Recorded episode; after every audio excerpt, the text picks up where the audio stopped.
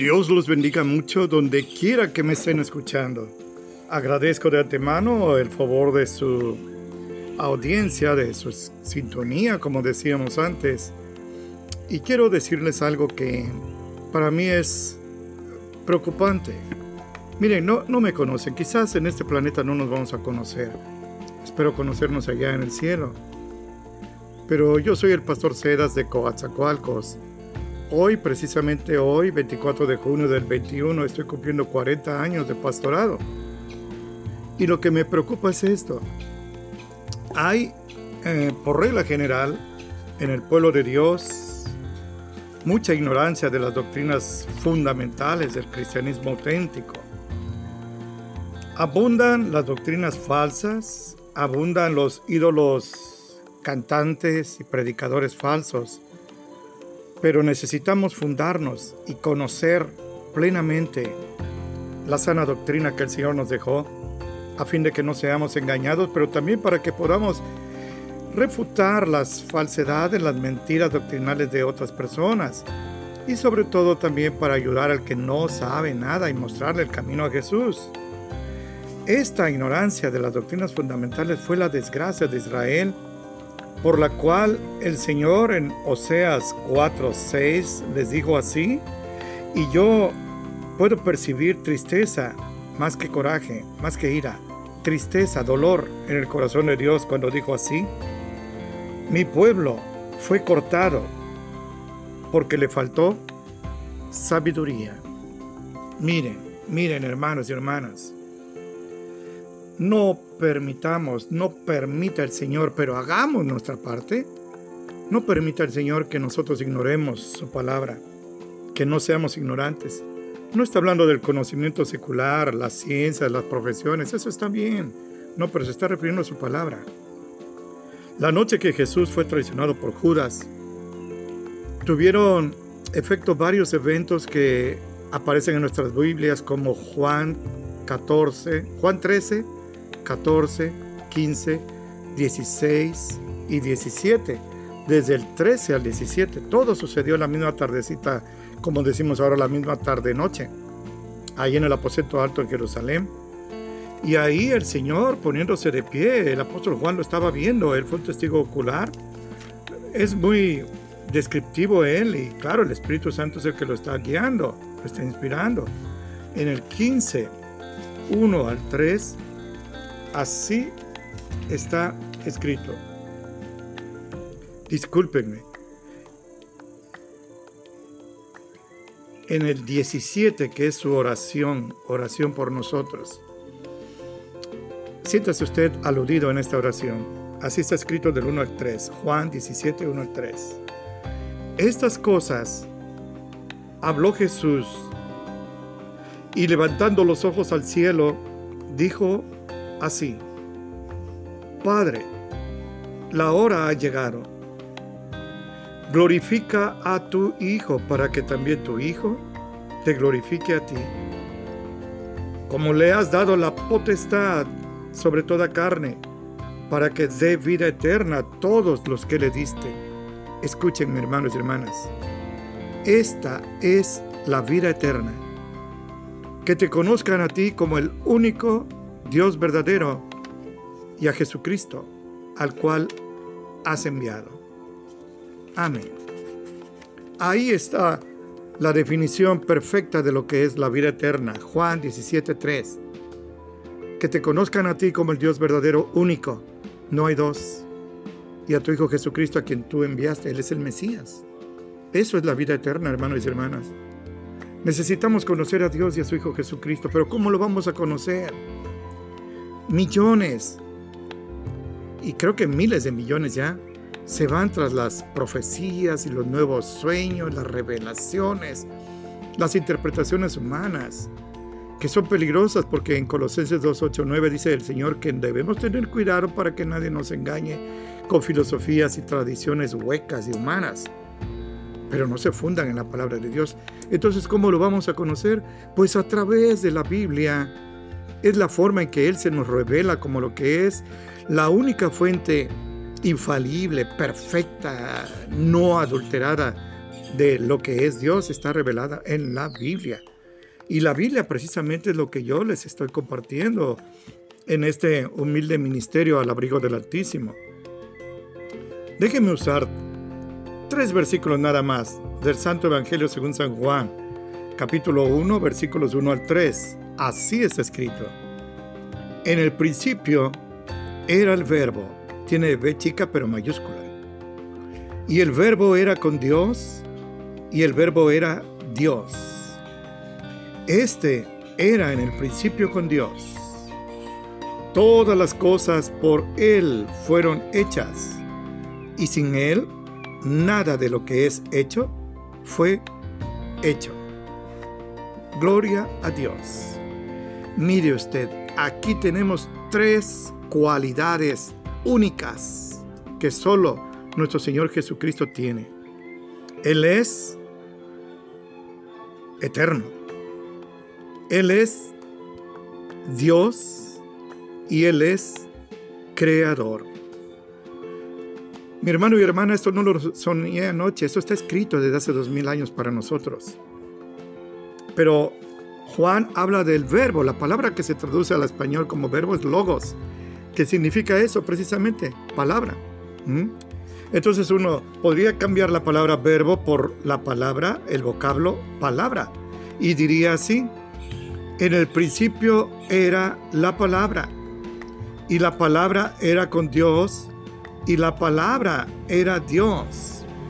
Este era en el principio con Dios. Todas las cosas por Él fueron hechas y sin Él nada de lo que es hecho fue hecho. Y entonces quizás se pregunten, bueno, ¿y quién es esa palabra? El versículo 14 despeja toda duda. No tenemos que buscar a soñadores ahí. La palabra ya está revelada y completa y perfecta. En el versículo 14, así es escrito. Aquel verbo, esa palabra, fue hecho carne y habitó entre nosotros y vimos su gloria, gloria como del unigénito del Padre, lleno de gracia y de verdad. Ese verbo, esa palabra, ese logos, dice Juan, se hizo carne y habitó entre ellos. Y cuando lo vieron, vieron la gloria de Dios lleno de gracia y de verdad. ¿De quién está hablando? Ya usted lo supone.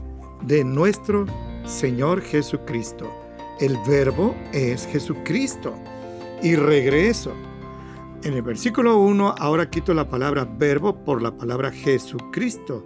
Y dice así, en el principio era Jesucristo y Jesucristo era con Dios y Jesucristo era Dios. Gloria a Dios, hermanos, gloria a Dios. Ahora tenemos la certeza de quién es ese verbo. Pero vamos a ver esas tres cualidades. El Señor ahí le revela al ex pescador Juan en el versículo 1 lo siguiente. En el principio era el verbo. Es decir, en el principio, desde siempre, ya existía el verbo, que ya quedamos es Jesucristo. Jesucristo es eterno. Uno de sus nombres sagrados en hebreo es el Olam, el Dios eterno. Cuando yo era niño, yo creí que Jesús había nacido hace apenas 2021 años, diríamos ahora, pero en aquella época yo decía, apenas en 1958 nació Jesús. No, ahora estamos viendo que Él es eterno. El Señor Jesucristo, antes de que nada existiera, ya existía. En la Trinidad Santísima nosotros creemos en una Santa Trinidad, Padre, Hijo y Espíritu Santo. Ahí estaba Jesucristo, el Padre, el Hijo, que es Jesucristo, y el Espíritu Santo. Ellos desde el principio dicen, hagamos al hombre a nuestra imagen y semejanza. Eso es el versículo 26 de Génesis 1. ¿Por qué habla al plural? Hagamos. ¿Por qué dice nuestra? ¿Por qué no dice voy a hacer al hombre a mi imagen? Porque está la Trinidad hablando. Escúcheme, hermano y hermana, fundes en la palabra de Dios. Ya existía Jesucristo. Nuestro hermano, el apóstol Pablo, en Hebreos 13:8, dijo así: Jesucristo es el mismo, ayer, hoy y por los siglos. ¿Por qué? Porque Jesucristo es eterno. Esa es la primera cualidad que vemos en estos tres versículos de Juan 1. El verbo es Jesucristo, el logos. Y vemos que Él es eterno porque ya desde el principio existía. Pero ahí mismo en ese versículo 1 de Juan 1 está escrito, y el verbo era Dios. El verbo era Dios. Esta es una declaración fundamental es una doctrina esencial del cristianismo auténtico, no del cristianismo falso, sino del cristianismo verdadero, el legítimo, el que predicó el Señor y el que predicaron sus apóstoles y los primeros pastores de los tres primeros siglos que fueron fieles a Dios. Ellos creían que Jesucristo es Dios. Lo acabamos de ver. El apóstol Juan dijo, aquel verbo se hizo carne Dios se hizo carne en la persona de este carpintero de Nazaret sagrado. Hay una doctrina falsa, una religión que dicen ellos que ya están en todo el mundo, que enseñan que Jesucristo es el arcángel Miguel. Esa es una herejía. Aquí la Biblia dice que Jesucristo es Dios.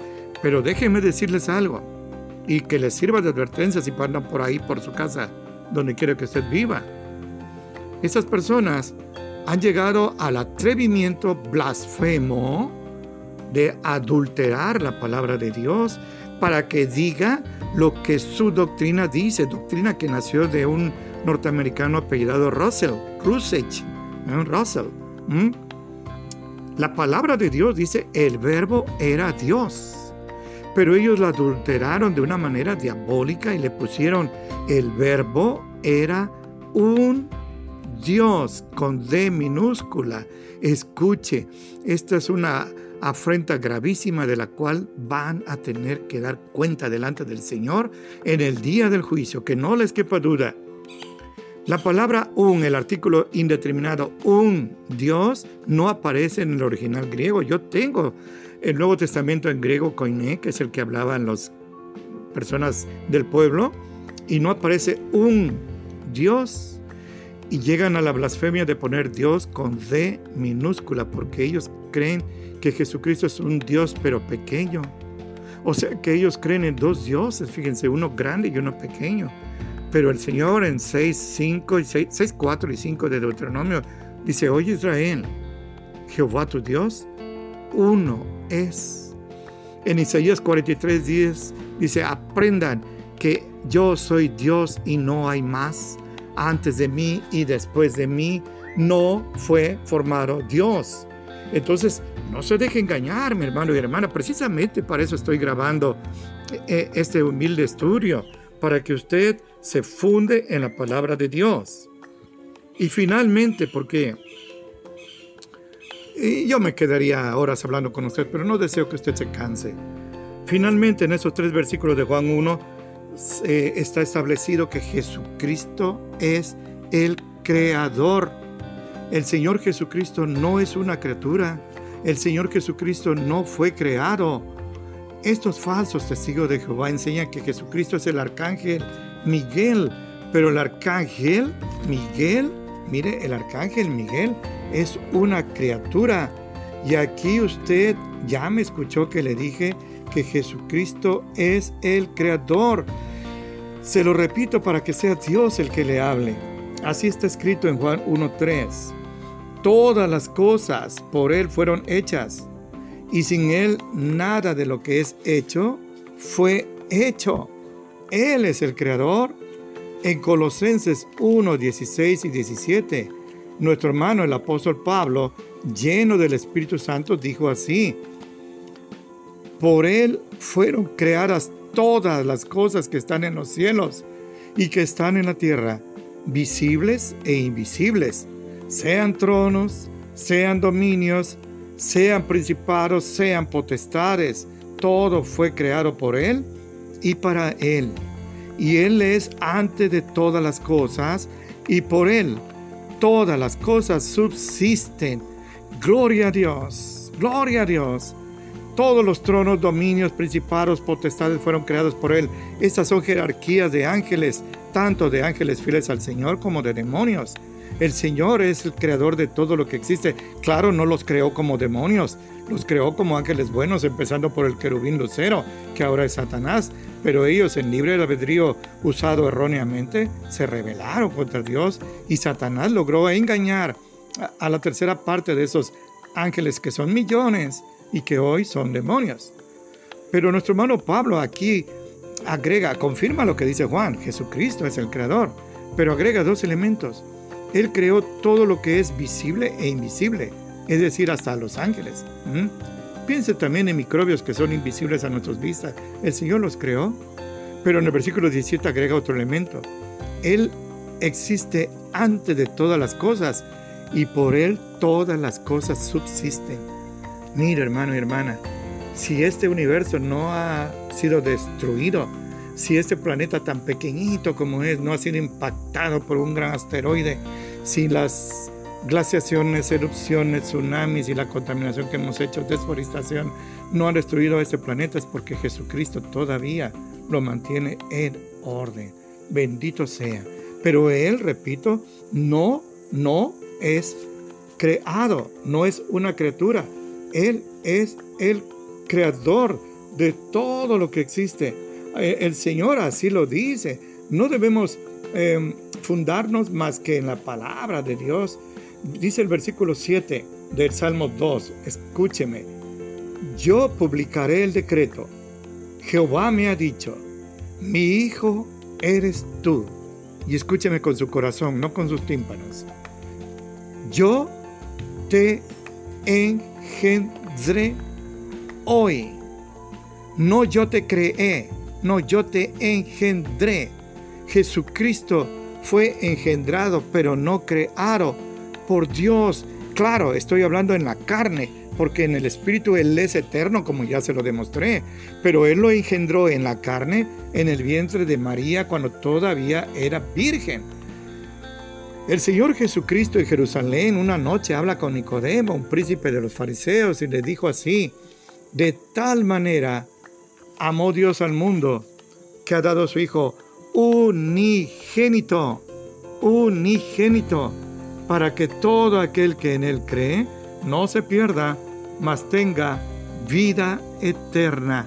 Jesucristo es el Hijo unigénito de Dios. No hay otro Dios y no hay otro Hijo. Jesucristo es el único Hijo. Y a mayor abundancia, en Hebreos 1, versículo 5, así es escrito. ¿A cuál de los ángeles dijo Dios jamás? Mi hijo eres tú, hoy yo te he engendrado. Otra vez, engendrado. La pregunta es retórica. El apóstol Pablo le dice a sus eh, lectores de esta carta, los hebreos, pero a usted y a mí también, que tenemos el privilegio de estar leyendo lo mismo que aquellos hermanos de hace dos mil años. Qué bonito es esto, qué emoción tan agradable se siente en el alma. ¿A cuál de los ángeles Dios le dijo, yo te engendré, tú eres mi hijo? A ninguno. Ni siquiera al arcángel Miguel. Nunca se lo dijo. En cambio a Jesucristo sí se lo dijo porque Jesucristo es su hijo y él lo engendró como ya se lo demostré. Aquel día en que Juan bautiza a Jesús en el río Jordán, se manifiesta la Trinidad el Padre habla, este es mi Hijo, ahí le dice Hijo, este es mi Hijo amado, en el cual tomo contentamiento. Él es el Padre. El Hijo está en el agua, es Jesús el carpintero de Nazaret. Y el Espíritu Santo desciende sobre él como una paloma. Ahí está la Trinidad. Mira hermano, mira hermana, yo espero que usted atesore no mi estudio, sino la palabra de Dios que le he compartido. Yo me pongo en las manos de Dios para grabar esto, suplicándole que me ayude a ser un fiel intérprete de su palabra, que no tenga yo de qué avergonzarme, que me presente yo delante de Él como un obrero aprobado que haya trazado con rectitud su palabra sin adulterarla, ni desviarme ni a izquierda ni a derecha. Según Timoteo 2.15, ese es mi lema. Yo deseo servirle a Dios, es mi gran privilegio, pero también deseo servirle a usted. Me dicen que hay hermanos del extranjero que se están contactando con nosotros. Mire, yo les agradezco infinitamente. No tienen ustedes de la gratitud que siento a Dios porque pueda yo ser útil a alguien allá, a miles de kilómetros o quizás a medio kilómetro de donde yo estoy grabando este programa. Es mi oración que haya sido esto de edificación para usted, despierte el interés por, como dijo Jesús, escudriñar la palabra de Dios. Fíjese que a veces leemos pasajes a la ligera. Yo manejo mucho en carretera y a veces voy con la familia y me decían mis hijos cuando eran chicos, mira papi, allá hay unas vacas y allá va un tren y allá hay un túnel. Yo no podía verlo porque tenía que concentrarme.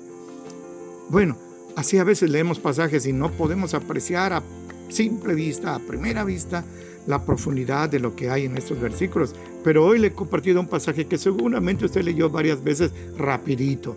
Pero hoy nos hemos detenido un poquito en Juan 1, 1 al 3 y le he compartido con sumo gozo y mucho deseo de serle de bendición que Jesucristo es el verbo de Dios, que Jesucristo es eterno, que Jesucristo es Dios y que Él es creador. Ahora usted y yo estamos conociendo más y más al Señor a través de su palabra, no de sueños y visiones y revelaciones nuevas. Y eso es, como dijo Jesús, la vida eterna. Que te conozcan a ti como el único Dios verdadero y a tu Hijo Jesucristo, a quien tú has enviado. Me daría un gusto enorme hacer contacto con usted. Mi nombre es el Pastor Cedas de la Iglesia Cristiana Bíblica de Coatzacoalcos, en Veracruz, en México. Y mi celular al que usted puede comunicarse es el 921-268-4419. Ha sido un deleite muy grande para mí, usted ni se lo imagina. Cuando estemos en el cielo le voy a platicar. Y, haber estado con aquí unos minutos con usted. Espero que esto le haya sido de bendición y espero que nos veamos muy, muy pronto, nos escuchemos a través de este medio bendecido del Spotify. Muchas gracias y que Dios lo bendiga mucho.